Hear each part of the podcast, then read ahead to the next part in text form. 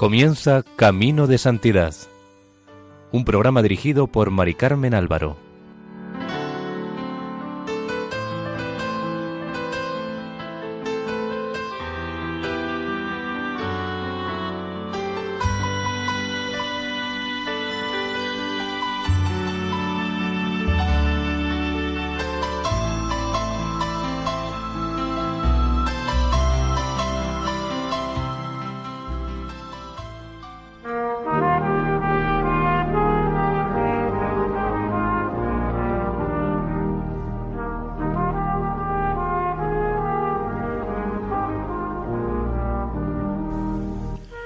Nuestra cordial bienvenida al programa Camino de Santidad, realizado por el equipo de Radio María en Castellón, Nuestra Señora del Lledó.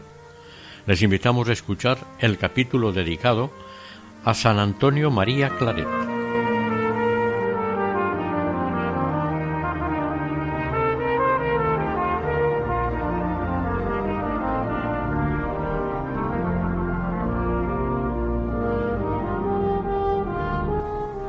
Antonio María Claret Clará nació el 23 de diciembre de 1807 en Sallent de Llobregat, provincia de Barcelona. Fue el quinto hijo de los once que tuvo el matrimonio formado por Juan Claret y Josefa Clará, siendo bautizado el 25 de diciembre, dos días después de su nacimiento, en la parroquia de Santa María de Sallent. En el bautismo le impusieron los nombres de Antonio por su padrino, Adjutorio por el marido de su madrina, que se llamaba así, y Juan por su padre. Más tarde, él añadiría el nombre de María por la gran devoción que tenía a la Madre de Dios y Madre suya, que lo protegió durante toda su vida. El ambiente de casa era de cristianos piadosos, sinceros y sencillos. Los padres eran pequeños empresarios de la industria textil. Su madre siempre crió personalmente a sus hijos, pero cuando nació Antonio tenía problemas de salud y lo tuvo que dar a criar a una ama de leche del mismo Sallent. Con esta mujer y su familia permanecía día y noche, salvo algún día que lo llevaban a casa de sus padres.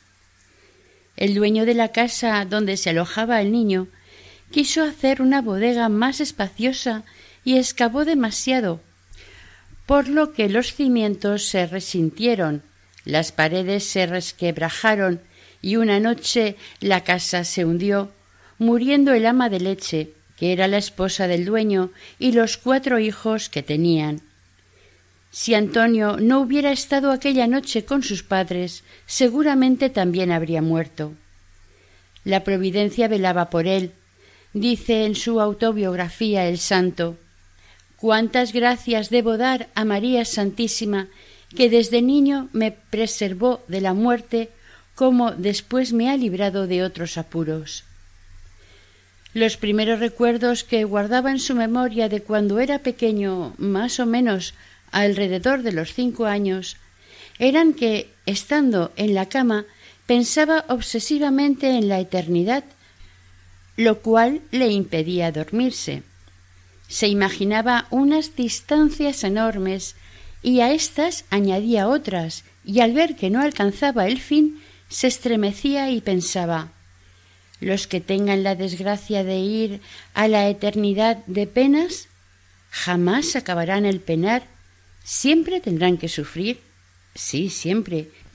Siempre tendrán que penar. Esto le daba mucha lástima, y la idea de las penas eternas se le quedaron tan grabadas en su mente y en su corazón que sería lo que más le motivaría a trabajar durante toda su vida por la conversión de los pecadores en el púlpito, en el confesionario, por medio de libros, estampas, hojas volantes, conversaciones familiares, etc. Si veía una necesidad corporal y se quitaba el pan de la boca para dársela a los necesitados, porque no podía ver miseria y no socorrerla, el pensar que alguien se pudiera condenar por toda la eternidad le horrorizaba. Decía Si yo viera que uno cae en un pozo, en una hoguera, seguro que correría y gritaría para avisarle y preservarle de caer. ¿Por qué no haré otro tanto para preservarle de caer en el pozo y en la hoguera del infierno?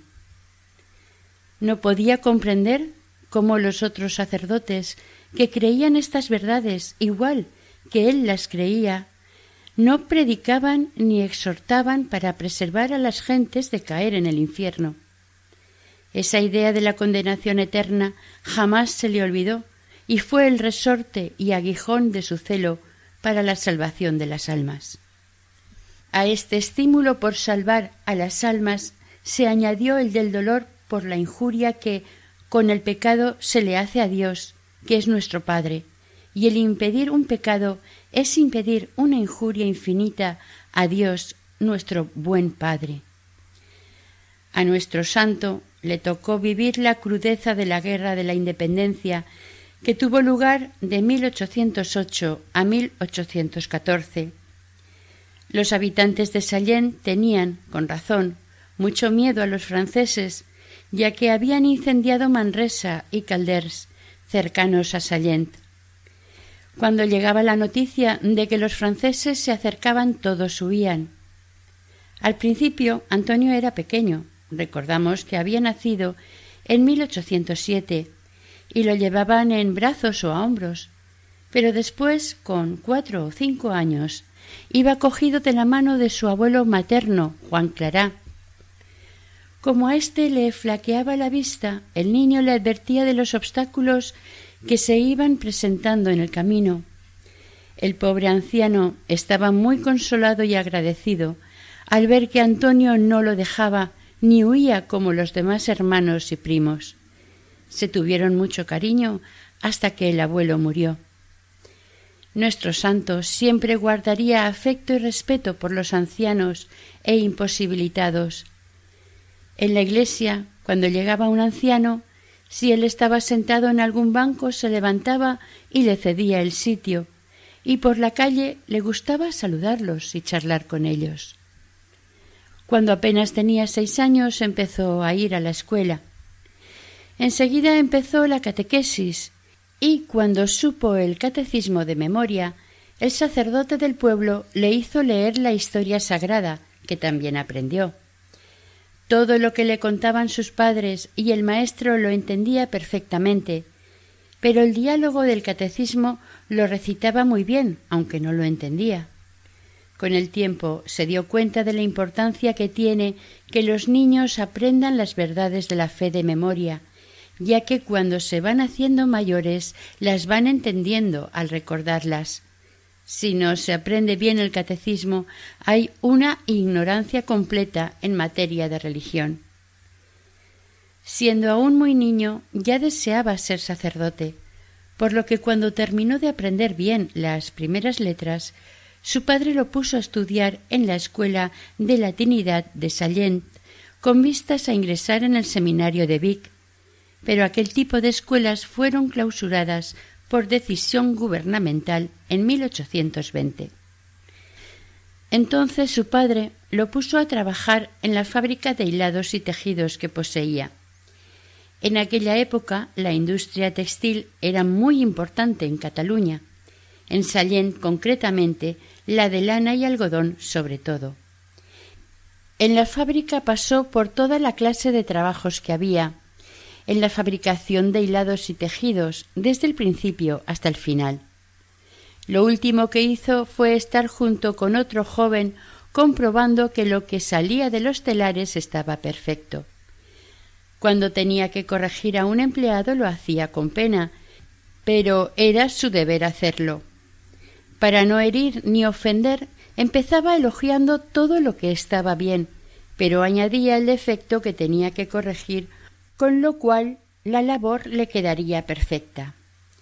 Allí aprendió nuestro santo cuánto conviene tratar con amabilidad y agrado a todos, incluso a los más torpes, y cómo es verdad que se saca más partido con dulzura que con aspereza y enfado.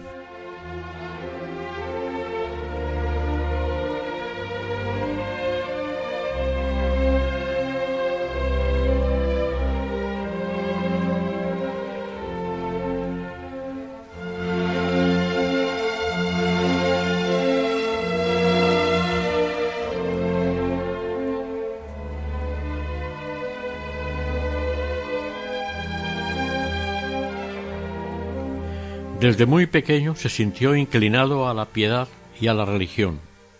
Los domingos y días de fiesta normalmente oía dos misas, una rezada y otra cantada. A esta última iba siempre con su padre.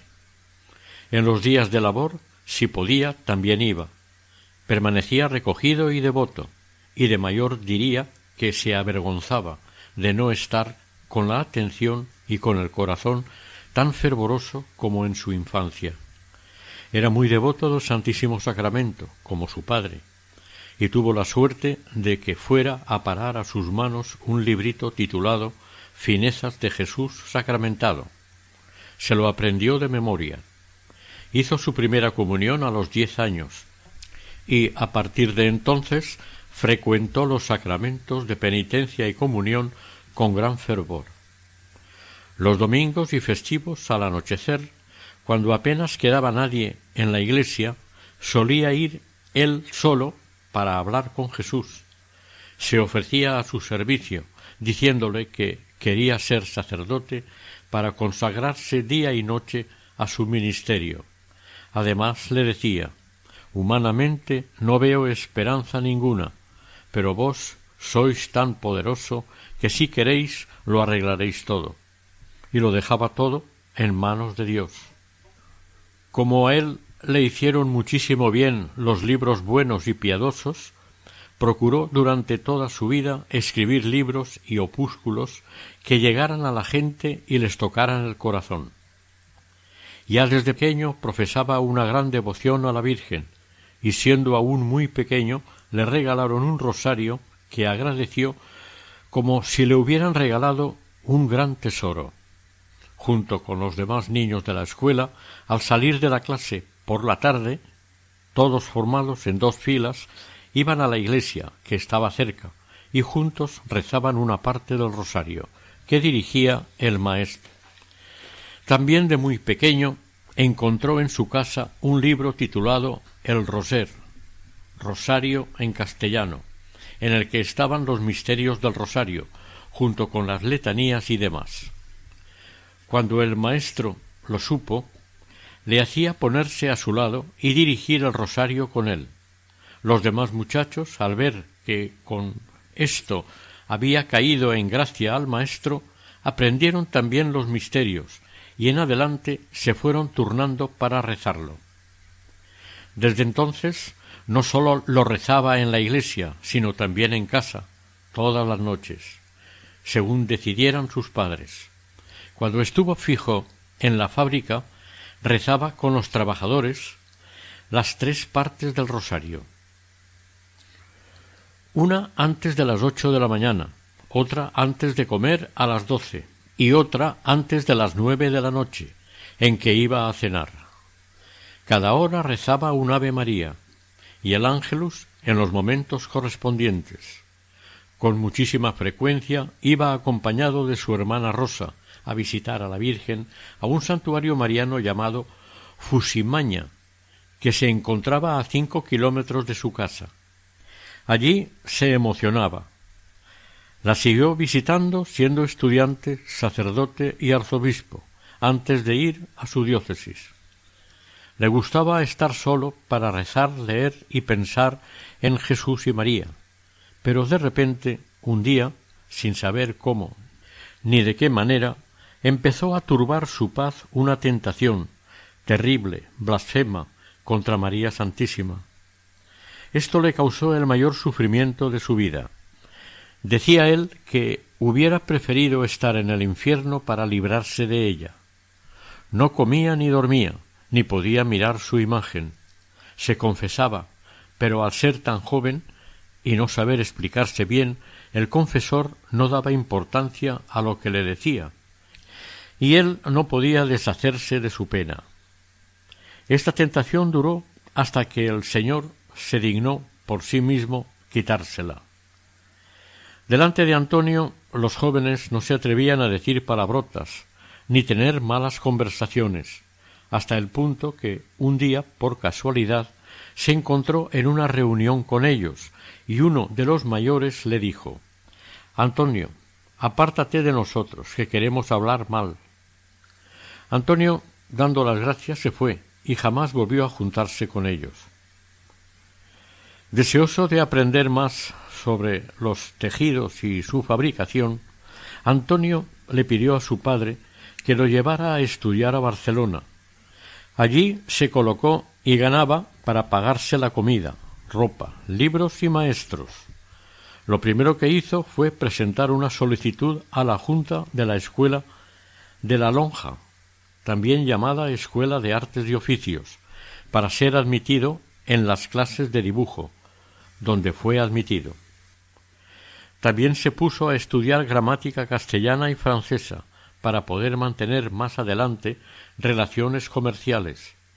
Por si fuera poco, con gran empeño y entusiasmo, aprendió por sí mismo a componer y descomponer los dibujos de las muestras para poderlas hacer en el telar, ya que en lugar de enseñarle el modo de entender las muestras y poder copiarlas perfectamente, se lo ocultaban. Cierto día le pidió Antonio al encargado de qué manera se podría hacer la muestra que los dos tenían en las manos. El hombre dibujó la manera en que se tenía que componer el telar para ello, y Antonio se llevó la muestra y el dibujo para estudiarlo. A los pocos días le presentó el dibujo del aparato necesario para producir aquella muestra, haciéndole ver que el aparato que él había dibujado haría otro tipo de dibujo. El encargado se quedó perplejo y admirado, y a partir de aquel día su aprecio por Antonio fue grande, hasta el punto que los días de fiesta se lo llevaba a pasear un rato con sus hijos. Aquella amistad le sirvió de mucho a nuestro santo, ya que el encargado era un hombre muy instruido y con sanos principios, un buen cristiano y un buen esposo. Entre los fabricantes de tejidos se extendió la fama de la habilidad que tenía el joven para la fabricación de tejidos, y algunos empresarios hablaron con su padre para fundar una compañía de la que formara parte Antonio. Esta idea gustó mucho a su padre, porque contribuiría al mayor desarrollo de la fábrica que ya tenía. Le habló y le propuso las ventajas que resultarían y la fortuna que le esperaba. Pero Antonio, por primera vez en su vida, se negó a aceptar la proposición de su padre, poniendo mil excusas, a pesar de que la fabricación de telas le gustaba muchísimo. Estaba seguro de que Dios quería otra cosa para él. Aún no sabía qué, pero no era lo que le ofrecían. Sentía repugnancia a comprometerse a pesar de que lo que tenía entre manos le gustaba y había hecho grandes progresos en sus estudios y prácticas. Le dijo como excusa a su padre que aún era muy joven y los trabajadores no le obedecerían, no admitirían que les mandara. Su padre le respondió que por eso no se preocupara, que eso lo resolvería. Antonio puso algunas excusas más y se salió con la suya, y fue providencial porque Dios lo quería sacerdote y no fabricante de tejidos. Después diría el santo qué paciencia había tenido Dios con él, ya que durante ese tiempo de aprendizaje en Barcelona había estado tan absorto en todo aquello que no acertaba en pensar en otra cosa. Es verdad que iba a misa los domingos y fiestas de guardar, que recibía los sacramentos varias veces al año y rezaba cada día el rosario, además de otras devociones, pero su fervor se había enfriado. En los últimos días del tercer año de estar en Barcelona, era tanta la obsesión que tenía por su trabajo que durante la misa y mientras rezaba sus devociones tenía más máquinas e inventos en la cabeza que santos había en el altar. Por más que quería centrarse en la oración, le era imposible. Estando un día oyendo misa, le vinieron a la memoria las palabras del Evangelio. ¿De qué le sirve al hombre ganar todo el mundo si pierde su alma? Aquello le impresionó y decidió pedir ayuda en el oratorio de San Felipe Neri, donde fue recibido por el padre Amigo, quien aprobó su resolución y le aconsejó, entre otras cosas, que estudiase latín, lo cual hizo Antonio. A partir de entonces se despertaron de nuevo los fervores de piedad y devoción, y se dio cuenta de los peligros por donde había pasado en cuerpo y alma. En aquel último verano en Barcelona, la Santísima Virgen le salvó de ahogarse en el mar. Como trabajaba mucho, en verano perdía el apetito y le aliviaba mucho ir al mar, lavarse los pies y beber algunos sorbos de agua. Un día fue a la mar bella tras la Barceloneta. Estando en la orilla, una gran ola lo arrastró y ola tras ola se encontró muy dentro del mar. Se maravilló de cómo flotaba, ya que no sabía nadar, y después de pedir ayuda a María Santísima, se encontró en la orilla sin haber entrado en su boca ni una gota de agua. En el agua estuvo sereno, pero al estar en la orilla se horrorizó del peligro del que había escapado con ayuda de la Virgen. La Virgen también le libró de otro peligro. Solía visitar a un paisano suyo y un día al llegar estaba sola la esposa. Él era joven y aunque sin lujos excesivos le gustaba ir bien vestido y tenía buena planta. Cuando preguntó por su amigo, la mujer le dijo que esperara, que llegaría pronto. Se esperó un poco y en un momento dado ésta se le manifestó con palabras y con hechos. Antonio invocó a la Virgen María y forcejeando con todas sus fuerzas pudo escapar de entre sus brazos. Salió corriendo y no volvió jamás allí. Pero el Señor aún tenía que permitir otro golpe en su vida para que despertara y reaccionara.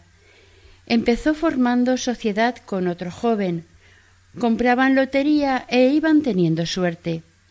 Apartaban lo que invertían comprando y el resto lo ponían en manos de los comerciantes al seis por ciento con sus recibos correspondientes. El joven Claret se limitaba a guardar en un cofre cerrado las papeletas.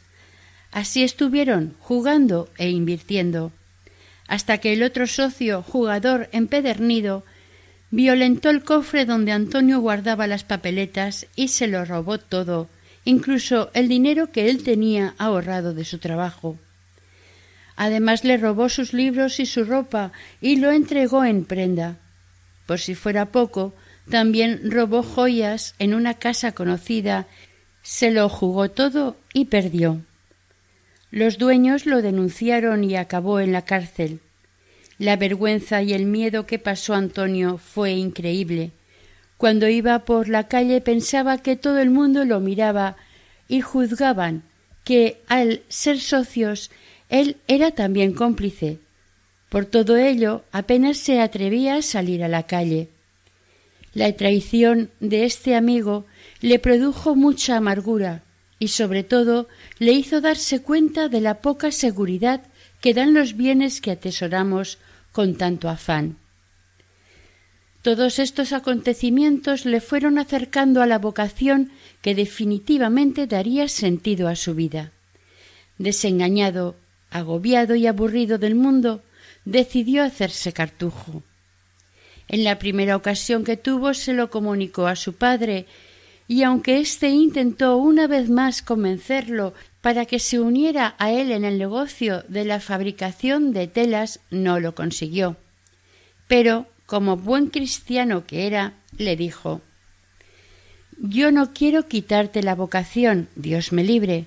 Piénsalo bien y encomiéndalo a Dios y consúltalo con tu director espiritual y si te dice que es esta la voluntad de Dios, la acato y la adoro, por más que lo sienta mi corazón. Sin embargo, si fuera posible que, en lugar de meterte fraile, fueras sacerdote secular, me gustaría. Con todo, hágase la voluntad de Dios.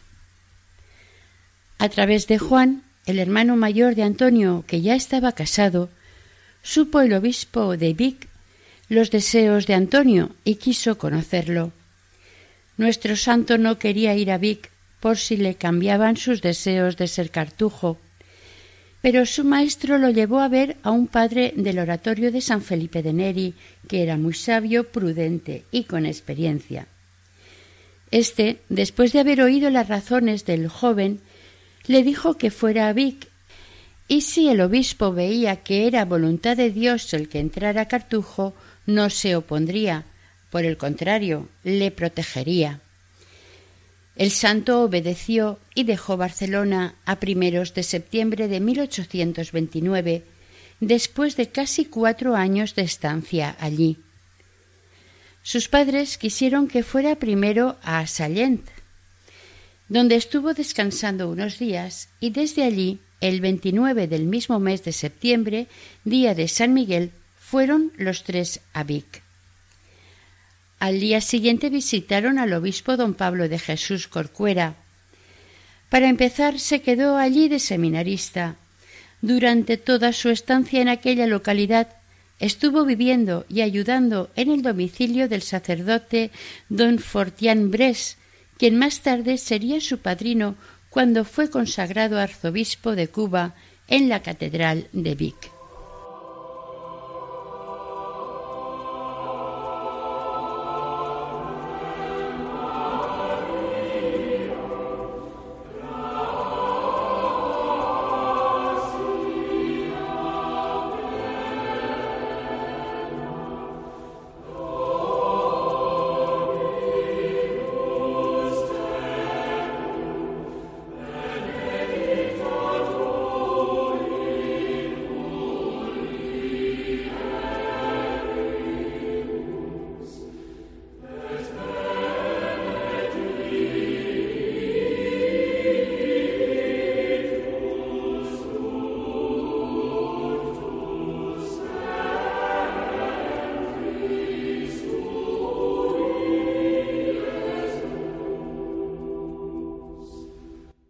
Seguimos con el primer capítulo dedicado a la vida de San Antonio María Claret dentro del programa Camino de Santidad en Radio María.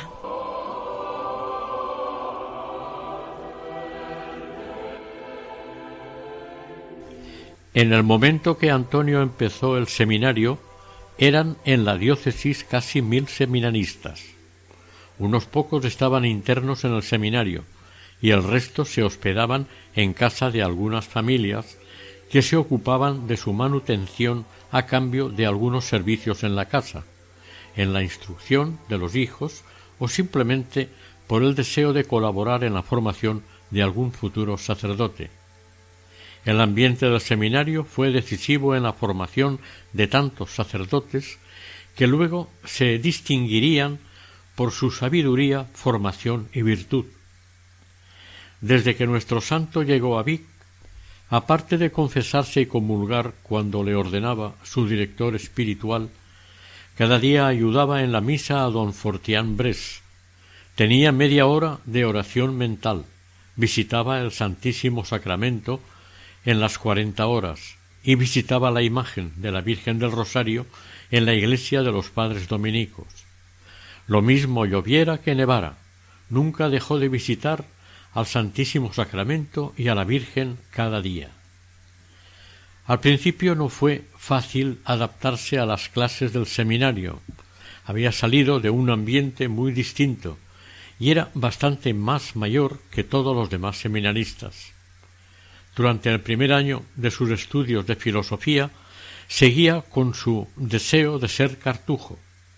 Sobre su mesa de estudio tenía una estampa de San Bruno, fundador de los cartujos, que se lo recordaba continuamente.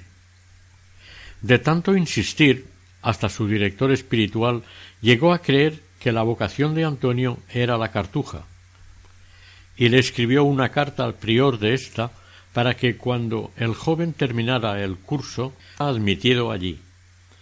Por lo cual, terminado el curso, se fue muy contento hacia la cartuja de Montealegre.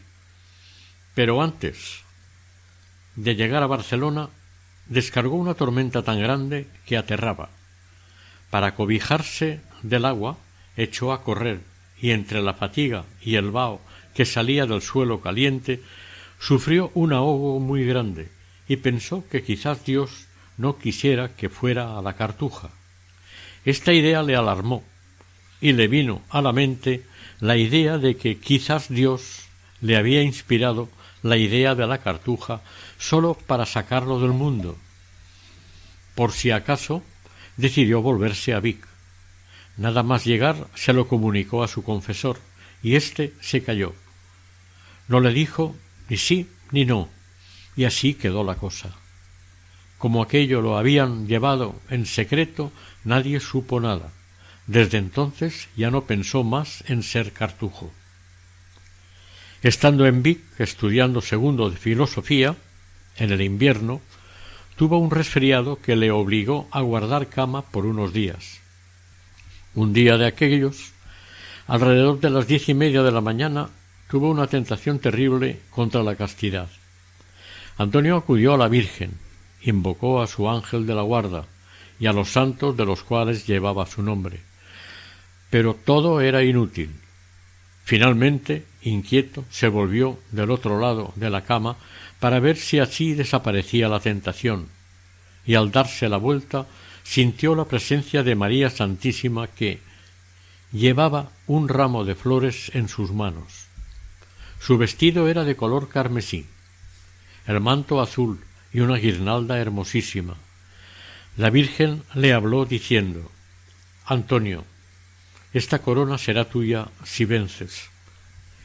Él estaba tan preocupado que no acertaba a decirle ni una palabra, y más al ver que la Santísima Virgen le ponía en la cabeza la corona de rosas que tenía en la mano derecha, además de la guirnalda también de rosas que tenía entre sus brazos y el lado derecho.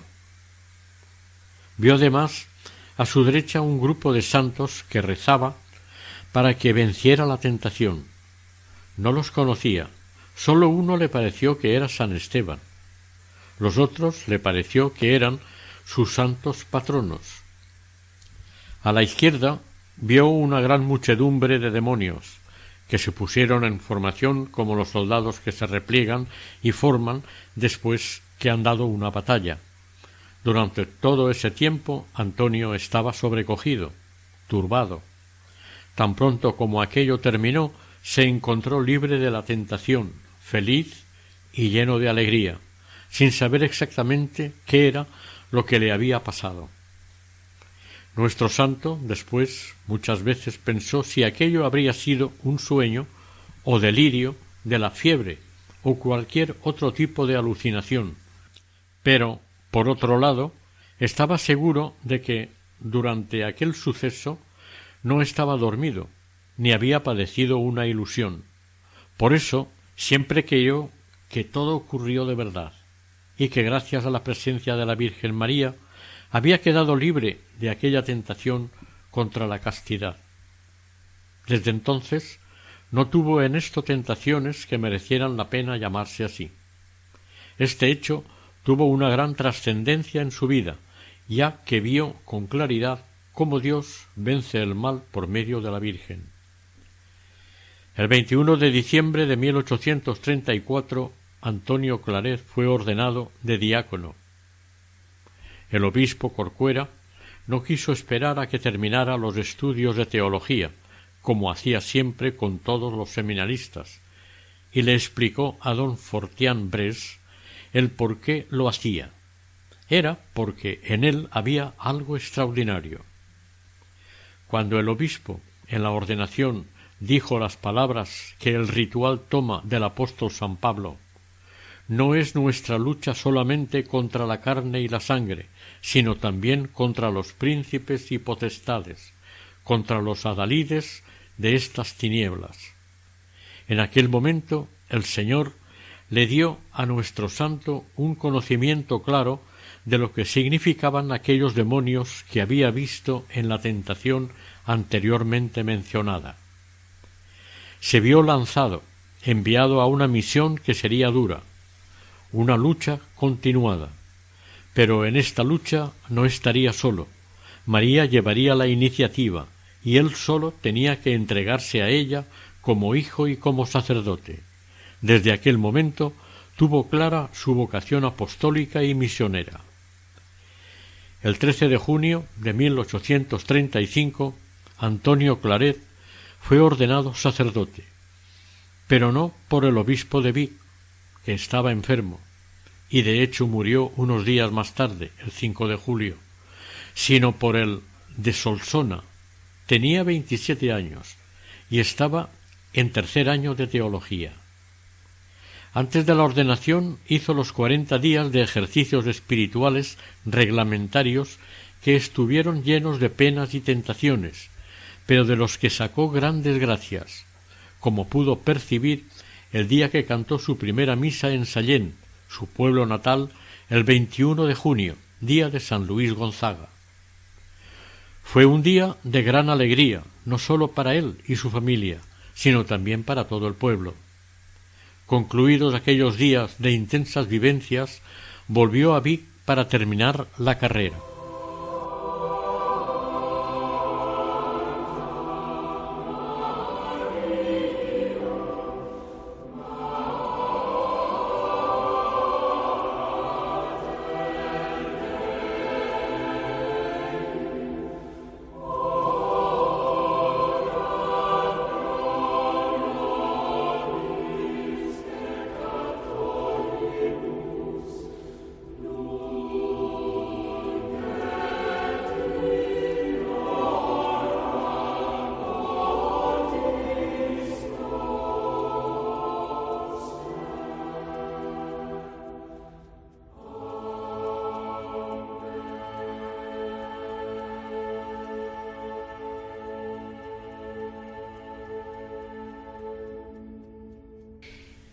Pero la situación social era muy delicada.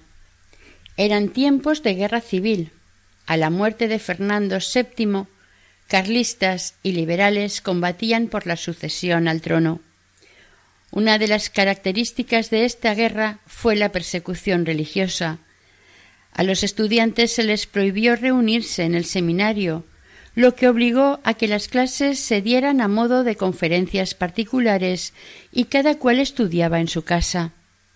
Debido a esto, Mosén Antón, como pasaron a llamarle sus paisanos, fue enviado por el vicario de la diócesis para ayudar al párroco de su pueblo y con el encargo de que estudiara por su cuenta.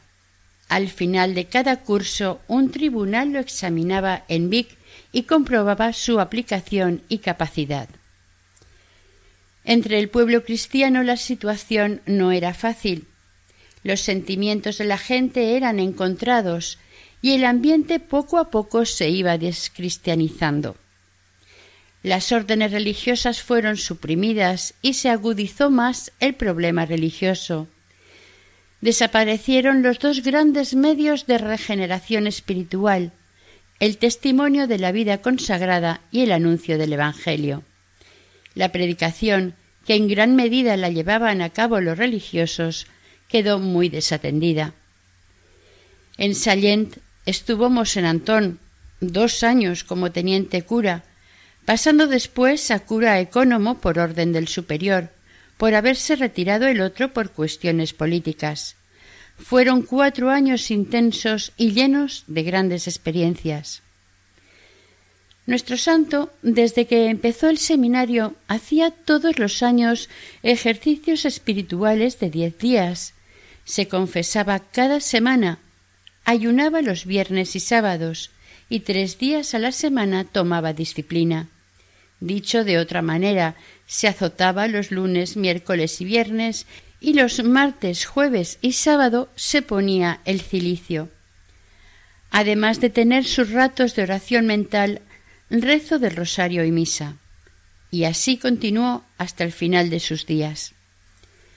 En Sallén celebraba cada jornada la misa muy temprano y después se ponía al confesionario, de donde no se levantaba mientras hubiera gente que quisiera confesarse. Todas las tardes visitaba a los enfermos. Empezaba llevándoles el primer día el viático y sólo dejaba de visitarlos cuando morían o se curaban. Tanto de día como de noche, en invierno o en verano, siempre estaba disponible para servir a sus feligreses, sin hacer distinción de si eran del pueblo o habían llegado de fuera refugiados debido a las guerras carlistas. La gente le correspondía a todo lo que hacía por ellos y lo querían muchísimo. La prueba la tuvo cuando trató de irse a las misiones extranjeras y se fue a Roma para ingresar en la congregación de propaganda Fide, como veremos más adelante. Desde que se le pasaron los deseos de ser cartujo, empezó a pensar no sólo en santificar su alma, sino también en qué haría y cómo lo haría para salvar las almas de sus prójimos. Y por ello rezaba a Jesús y a María, se ofrecía y pedía para que lo guiaran. Todas las lecturas, particularmente la vida de los santos, le ayudaban en su camino espiritual. Sin embargo, lo que más le ayudaba y urgía era la lectura y la meditación de la Biblia.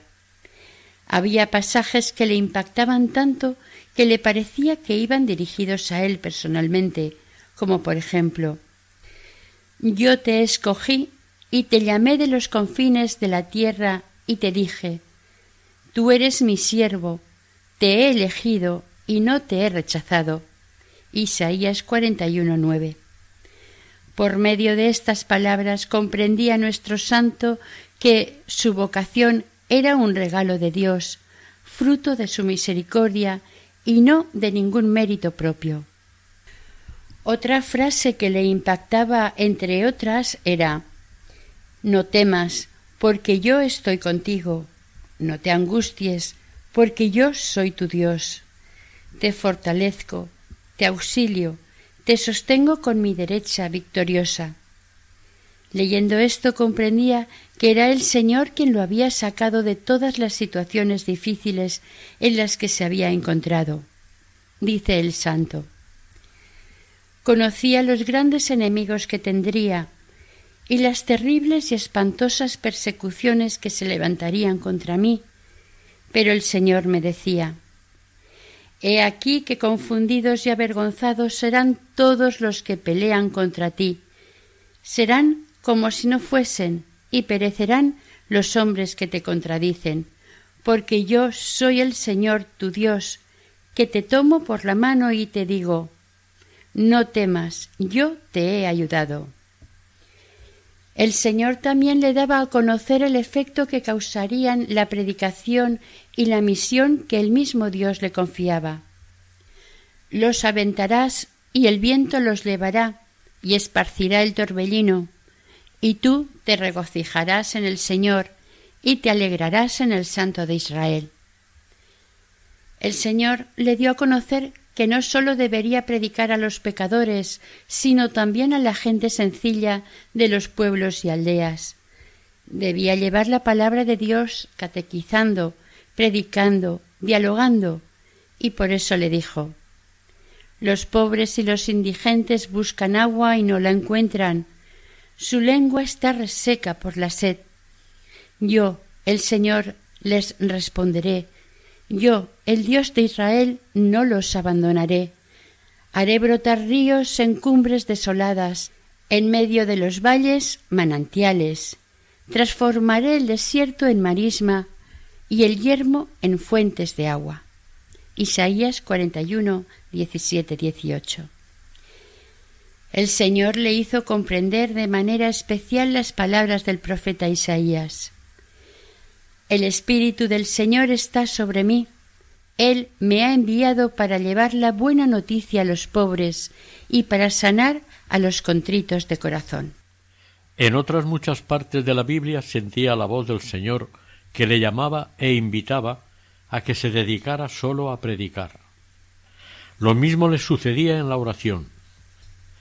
Así es que decidió dejar la parroquia e irse a Roma, y presentarse a la congregación de propaganda Fide, para que lo enviaran a cualquier parte del mundo. Había intentado ser predicador en su tierra, lo había hablado con otros sacerdotes, pero debido a la guerra civil que estaba sufriendo era imposible.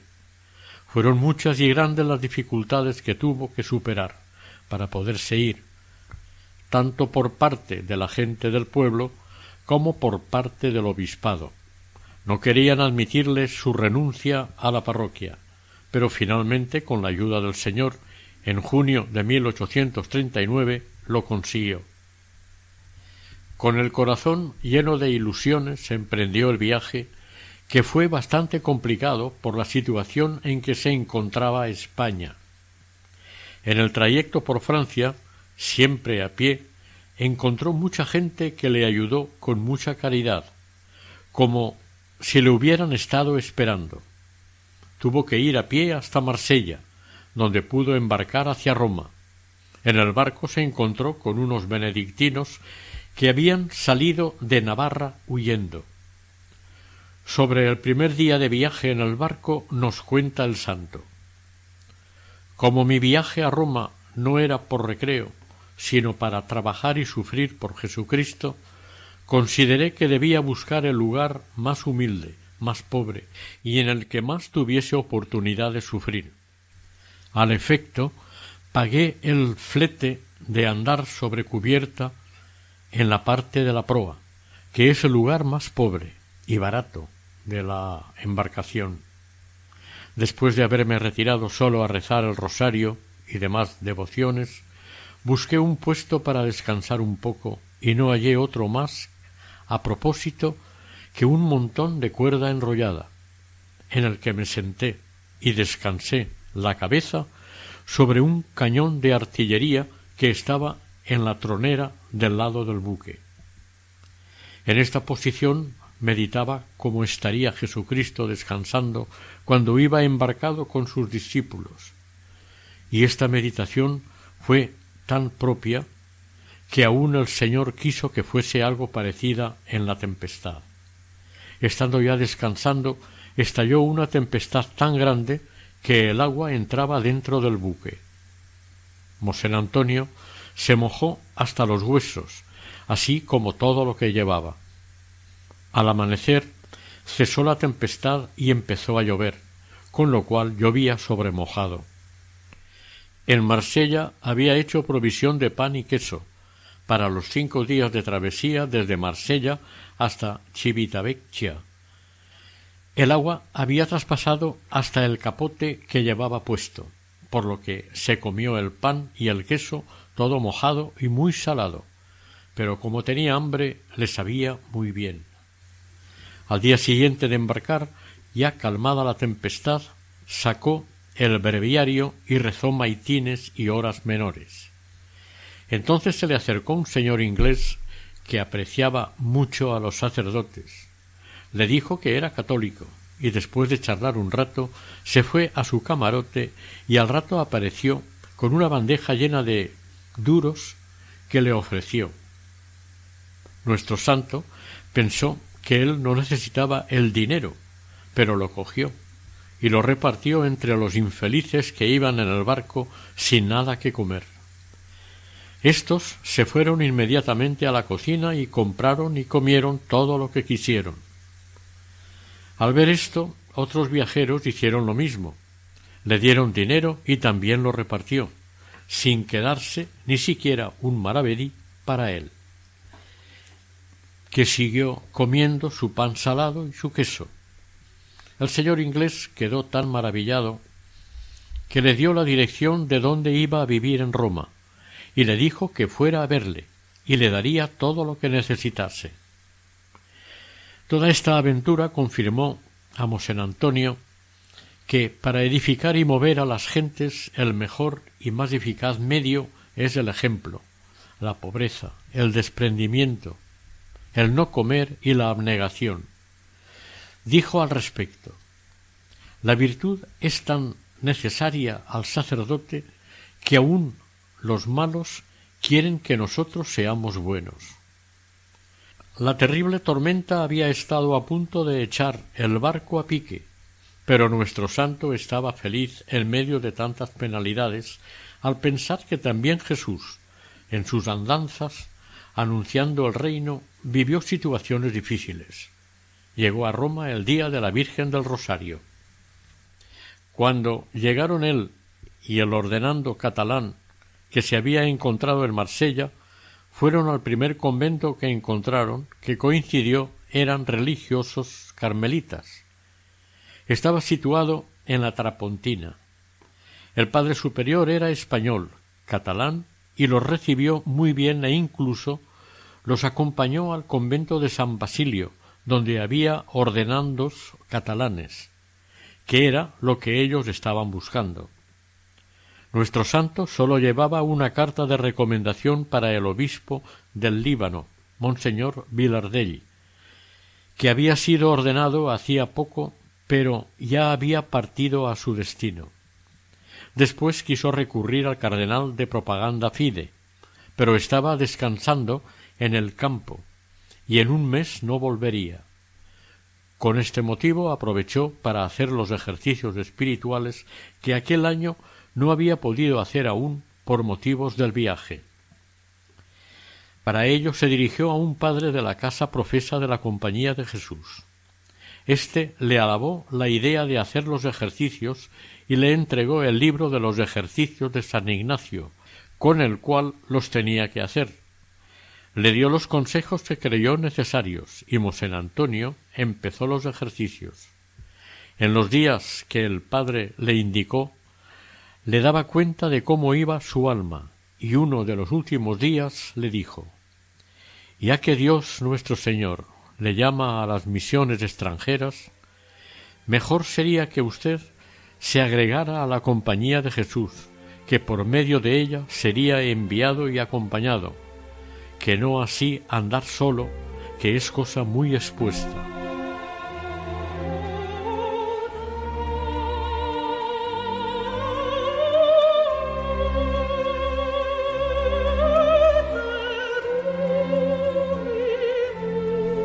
Oración.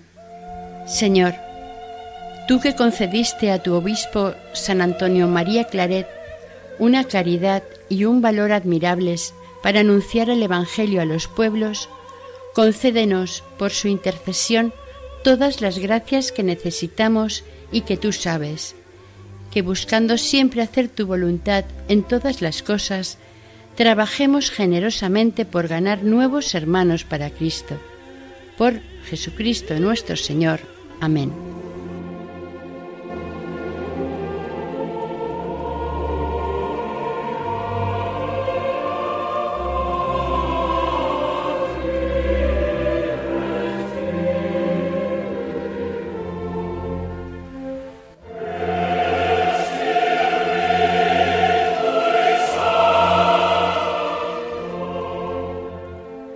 Termina aquí el primer capítulo dedicado a la vida de San Antonio María Claret, dentro del programa Camino de Santidad, elaborado por el equipo de Radio María Nuestra Señora del Lledó de Castellón. Para contactar con nosotros pueden hacerlo a través del siguiente correo electrónico camino de santidad arroba Deseamos que el Señor y la Virgen nos bendigan.